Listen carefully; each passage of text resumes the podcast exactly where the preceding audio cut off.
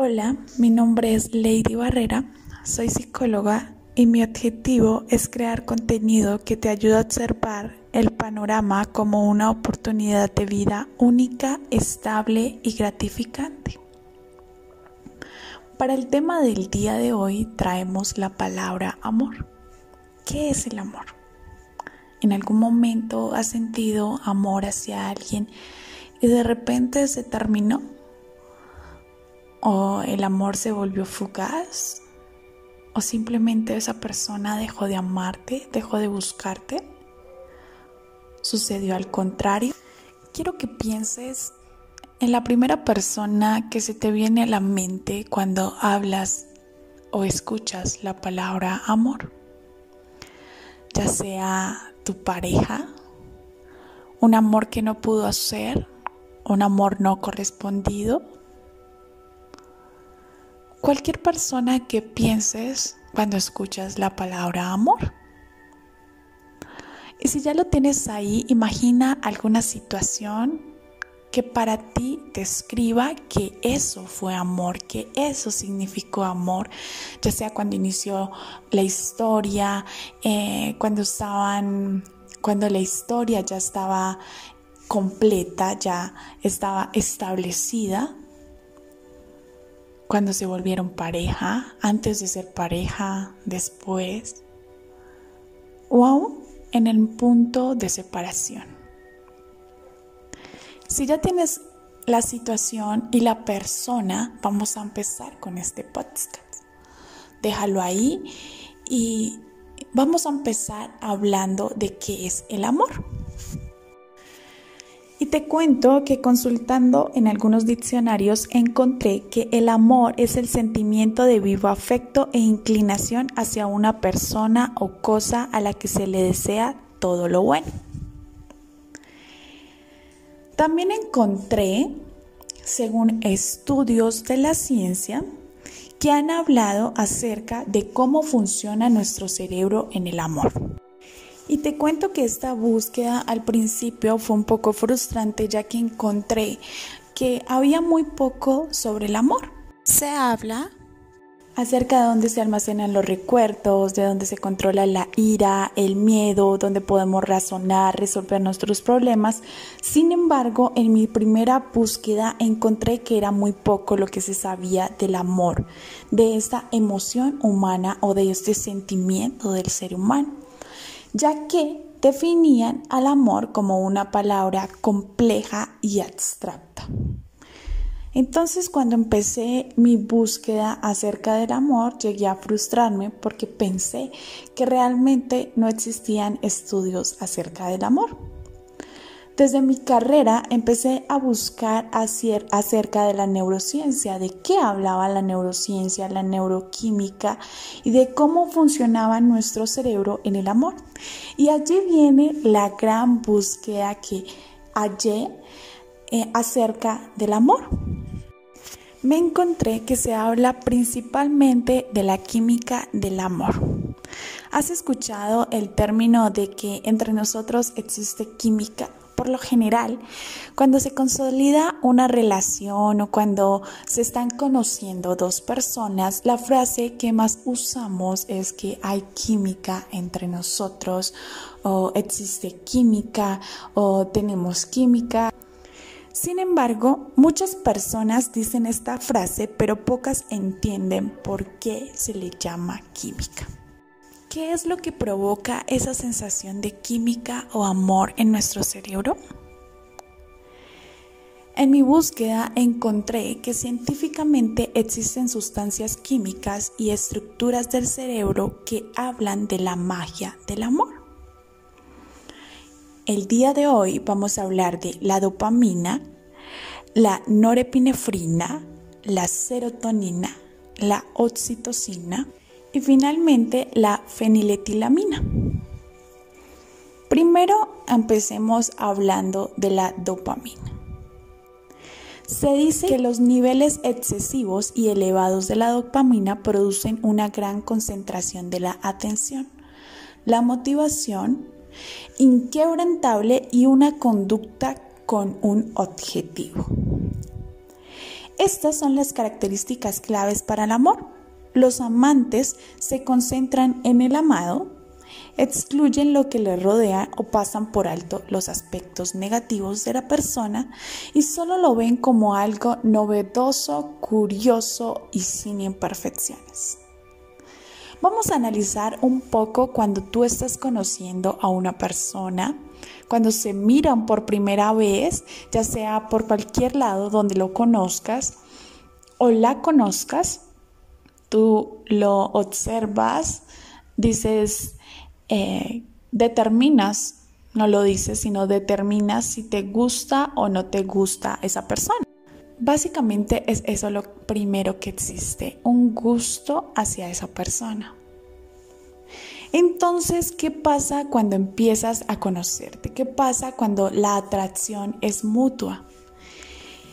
Es allí donde se concentra la atención es en esa única persona. Y por lo general cuando estás conociendo a alguien, cuando estás en el proceso de enamoramiento, dejas de mirarle las imperfecciones o en ella no te fijas porque simplemente no te parecen importantes o porque tu nivel elevado de dopamina no te deja ver más allá. Tú solo miras lo, lo bueno, tú solo miras lo que te gusta, lo novedoso, lo curioso y esa sensación que te transmite esa persona. Asimismo, encontré que la dopamina produce euforia, energía, hiperactividad, pérdida del apetito, temblores, aceleración de los latidos del corazón. ¿Te estás identificando con alguna de estas cosas que produce la dopamina cuando estás en ese proceso de enamoramiento? Pues bueno, esto explica precisamente por qué muchos de los sentimientos de los enamorados se dan. Y también porque los hombres y las mujeres ansían la unión emocional. Cuando estás enamorado, lo primero que quieres o lo que más anhelas es llegar a esa etapa donde se establece una relación con esa persona. Pero ¿qué problema trae la dopamina? Porque la dopamina en todo este sinnúmero de especificaciones y características que tiene, también es comparada con el acercamiento a la dependencia y el ansia. Situaciones, factores o características que son comparadas con la adicción. Y todas las, las adicciones que son importantes están asociadas con la dopamina. Es aquí donde surge la pregunta de si el amor es una adicción. Puede sí ser una adicción cuando se vuelve una ansiedad dolorosa y destructiva al verse o sentirse rechazado. Y puede que no cuando es una feliz dependencia de ser correspondido. ¿Qué opinas hasta acá de la dopamina? únicamente de la dopamina, de lo que causa en nosotros cuando estamos en el enamoramiento. Ahora hablemos de la norepinefrina, que es una sustancia denominada o derivada de nuestra amiga la dopamina. Sus efectos estimulantes producen lo siguiente, préstame atención. Energía excesiva, insomnio, falta de apetito, sudoración, resequedad en la boca, nerviosismo, tensión y una capacidad impresionante para recordar los estímulos. Esto explica por qué la persona recuerda con facilidad los detalles más mínimos que pasó con la persona que ama. ¿Te has preguntado por qué cuando estás en esa primera etapa de enamoramiento te acuerdas y llegas a tu casa, te sientas en tu cama, te acuestas en ella, en la sala, estás comiendo y no puedes dejar de recordar todo aquello que pasaste con tu ser amado? Del, cuando fueron a comer, cuando estaban jugando, Cualquier situación la recuerdas tal cual, cuando te volteó a mirar, cuando no lo hizo, cuando metió su mano al bolsillo, cuando eh, volteó a mirar a otro lado. Tú recuerdas específicamente todo lo que sucedió. Dejas de recordar lo que sucedió a tu alrededor porque a causa de la elevada dopamina que tienes, solamente pones la atención en esa persona y recuerdas absolutamente todo lo que pasó. Además de esto, recuerdas cómo te sentías, nerviosa, estabas tensionada o tensionado y de repente cuando llegas a casa pierdes hasta el apetito, te da insomnio porque no vives más sino para recordar lo que pasó con esta persona. Y como si no fuera poco, tenemos a nuestra amiga la serotonina. ¿Te has preguntado por qué a veces no dejas de pensar en la persona en la que estás enamorado? ¿En esa persona que te gusta? Aparte de recordar todas las cosas tal y cual como pasaron, ¿te has preguntado por qué no dejas de pensar en él o en ella? Pues te cuento que la serotonina es comparada con el trastorno obsesivo compulsivo. Sí, con ese trastorno. Ese trastorno que te hace querer más, querer más, pensar más, pensar más. Es eso que te genera satisfacción, te hace feliz y no sabes por qué, pero que definitivamente no termina de saciarte porque siempre vas a querer tener a esa persona y de repente pasa el día en que se ven y tú no esperas a que sea el otro día para poder volver a verse. Y si se ven en lapsos de tiempo de cinco días, no sabes cómo pasaron esos cuatro días porque llegó el día tan anhelado. Te vuelves obsesivo y te vuelves compulsivo por obtener las cosas que quieres. ¿Qué piensas hasta ahora? ¿Te estás identificando con este proceso de enamoramiento? Ahora hablemos de la feniletilamina. Y adivina qué, porque si no has quedado satisfecho con todo este desborde de emociones y sentimientos que sientes en el proceso de enamoramiento a causa de todos estos neuroquímicos, tenemos nada más y nada menos que la feniletilamina que intensifica todo lo que tú sientes. Es decir, que si tú sientes sudoración, tu sudoración va a ser en exceso, que tu nerviosismo va a ser en exceso. ¿Te imaginas la revolución de cosas entre la dopamina, la, serotonina, la norepinefrina y ahora con, esta, con este neuroquímico que intensifica cada una de esas cosas? Se produce una revolución y explosión de vida. Entonces, es allí donde empieza a reinar la oxitocina. Sí. Nuestro último neuroquímico se llama oxitocina y es conocida como la hormona del amor. La liberación de oxitocina es esa que nos hace sentir la sensación de querer cuidar al otro, de querer el bienestar del otro, que el otro esté bien. Es allí cuando empiezas a actuar a causa de lo que al otro le gusta o no, cuando estás en ese proceso de enamoramiento te empiezas a fijar en ciertas cosas que a esa persona no le gustan de ti. Y muchas veces, porque no sucede siempre, intentamos modificarlas para agradar al otro. Aparte, esta hormona de oxitocina nos da la sensación de querer un compromiso, de ir más allá.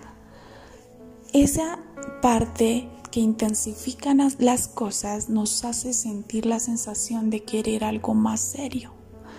Y esta hormona generalmente aparece cuando ya se ha consolidado una relación de pareja.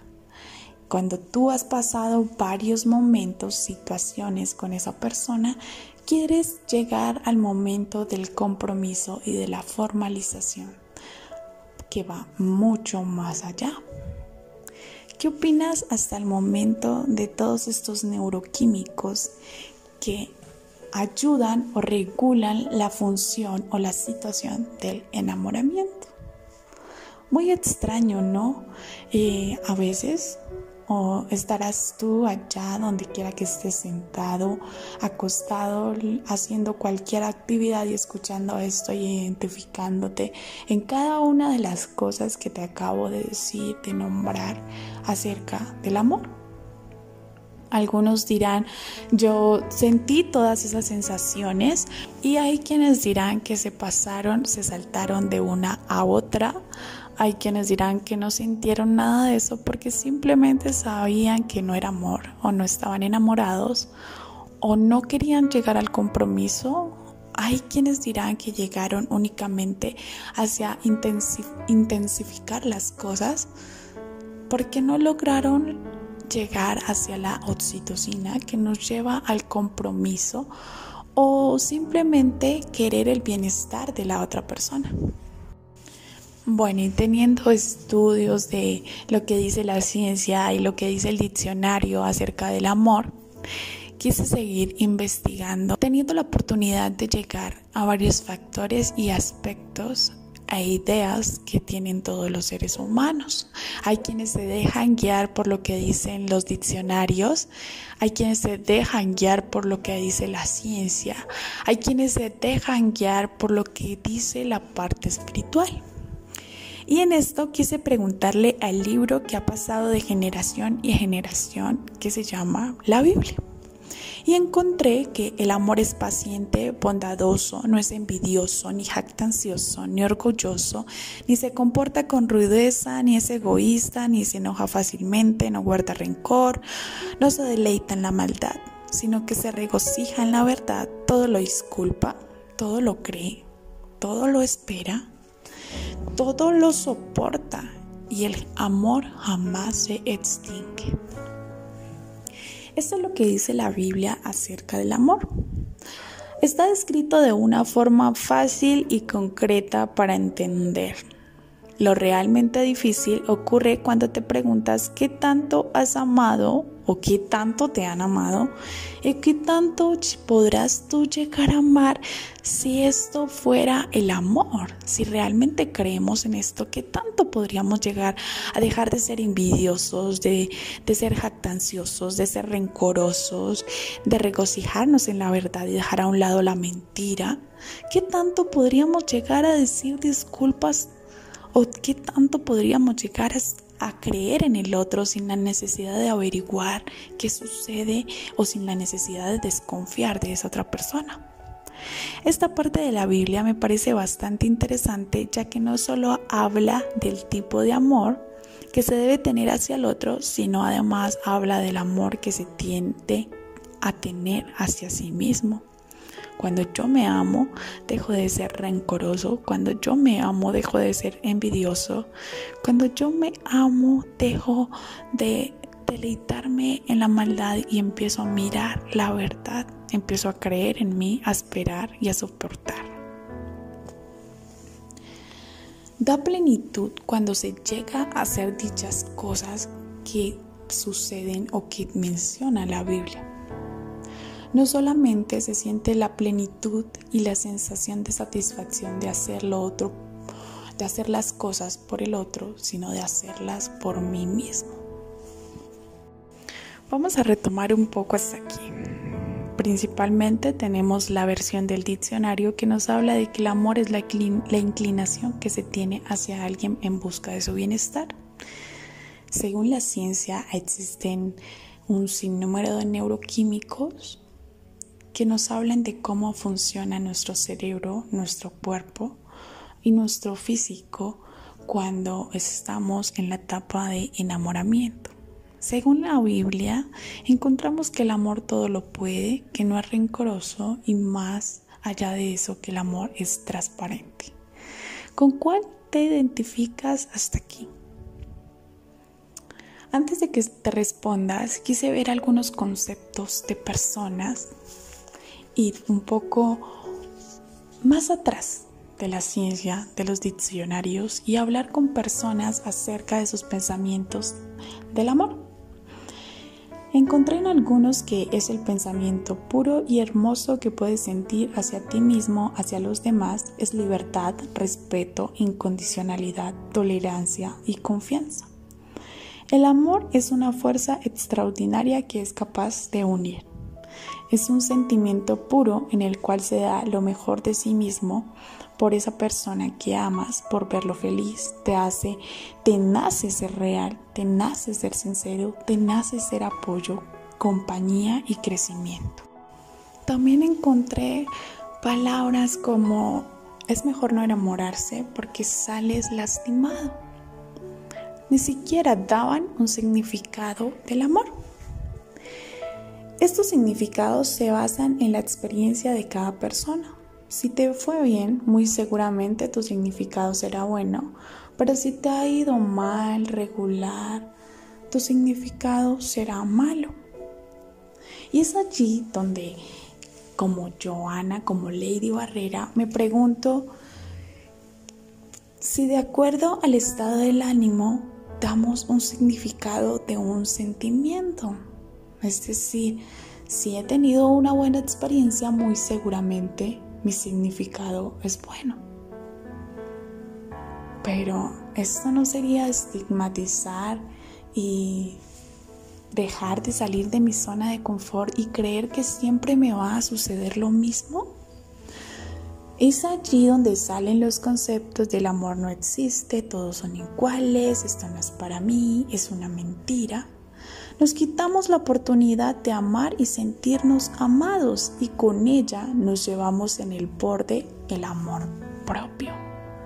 Porque en ocasiones cuando ocurren estos tipos de sentimientos y emociones, olvidamos cuánto nos amamos a nosotros mismos y es allí donde vienen problemas de autoestima, de resolución de conflictos, de autorrespeto esto sucede porque todo el mundo ama habla del amor al otro, pero ¿dónde está el amor hacia uno mismo? De amarse, cuidarse, respetarse, gustarse y más allá de eso creer que uno se ama y transmitir ese amor que uno siente.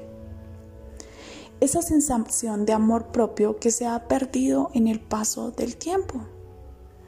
El amor propio, definido desde levantarse hasta el acostarse, es esa sensación de seguridad que deja de estar fundamentada en lo que el otro vea, diga y piense.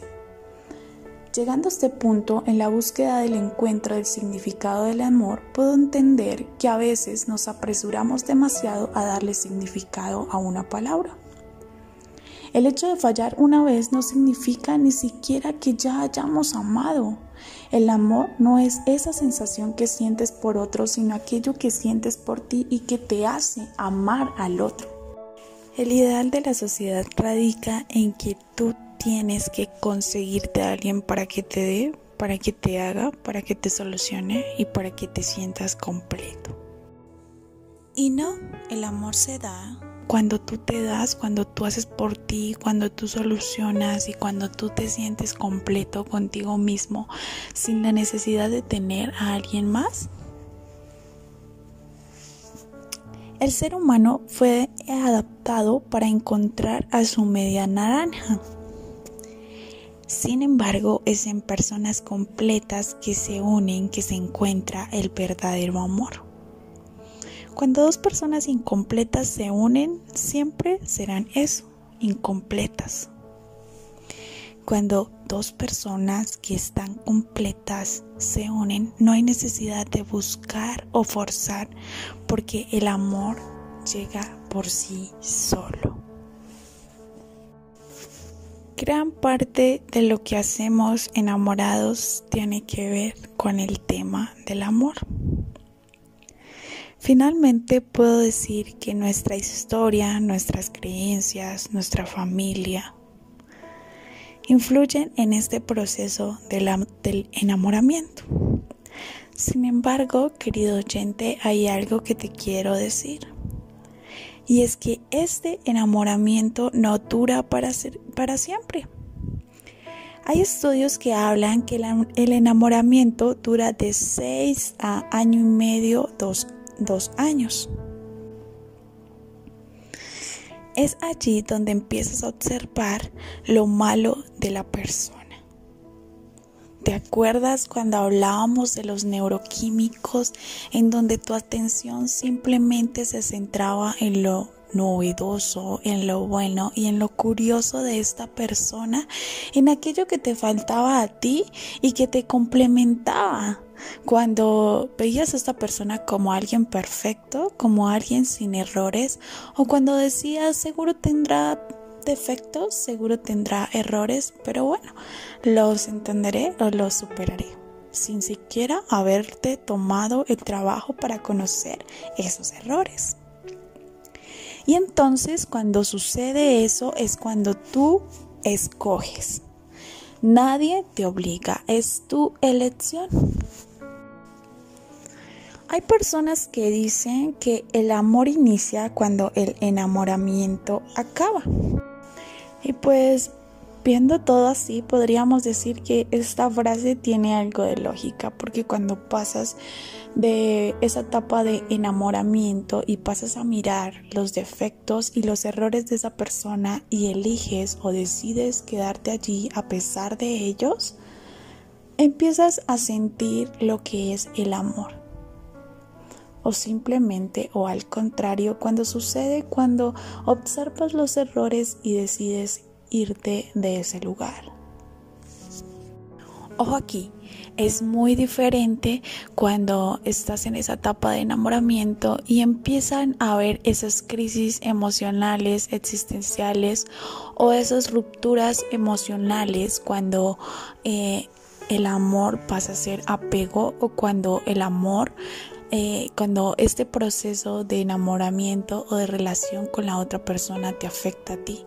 Es allí cuando hay golpes, cuando hay amenazas, cuando existe violencia en esta etapa del amor. Eso es un tema totalmente distinto.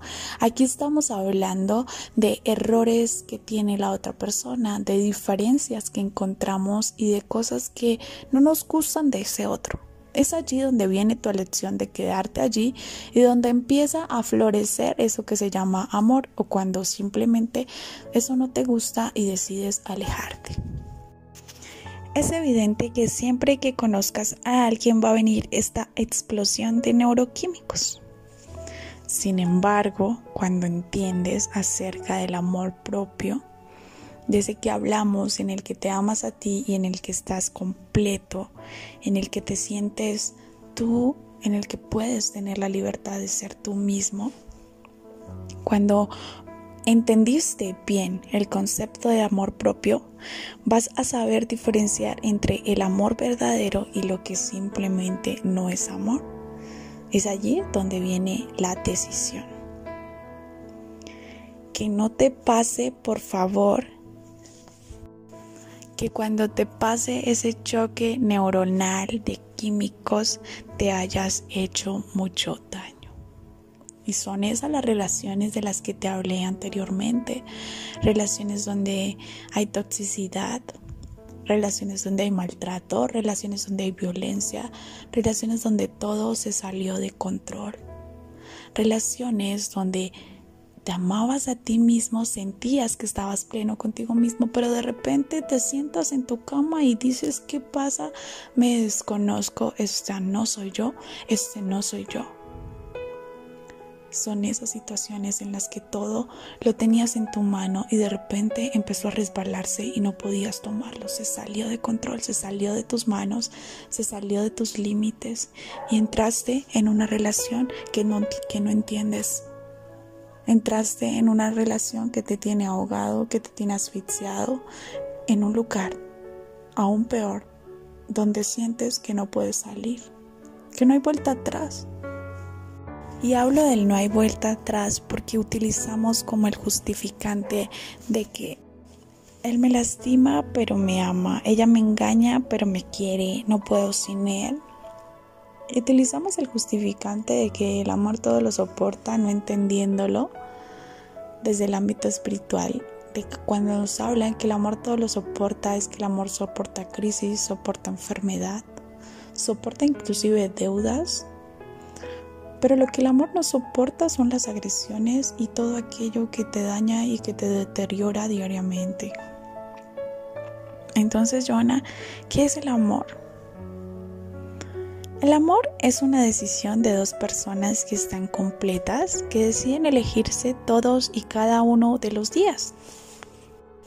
Son personas independientes que se complementan en sus igualdades y en, sus diferencias. Entonces, querido oyente, si tú ya encontraste el amor, yo te invito a que lo valores. Si has terminado esto, y has dicho, es eso lo que yo siento, es esa sensación, es esa libertad que yo siento, libertad para ser completo, para ser yo, aún estando en una relación, te invito a que lo valores, a que lo cuides y a que cada día lo florezcas. Porque es una de las cosas que muchas veces termina por acabar un amor que estamos tan seguros en algo y tan parados en una simiente que es firme que dejamos a un lado y nos volvemos monótonos. Entonces, si estás en esa relación en la que sientes que es amor, valóralo y cuídalo. Si por el contrario aún no lo has encontrado, no te afanes. Florece tu jardín amándote a ti mismo y prepáralo cuando llegue la persona que te va a amar y que tú vas a amar. Todo llega cuando tiene que llegar. Y quisiera terminar con esta frase. Todo tipo de amor que se descuida cae en la infidelidad, incluso el amor propio. Cuando no te cuidas, simplemente terminas traicionándote.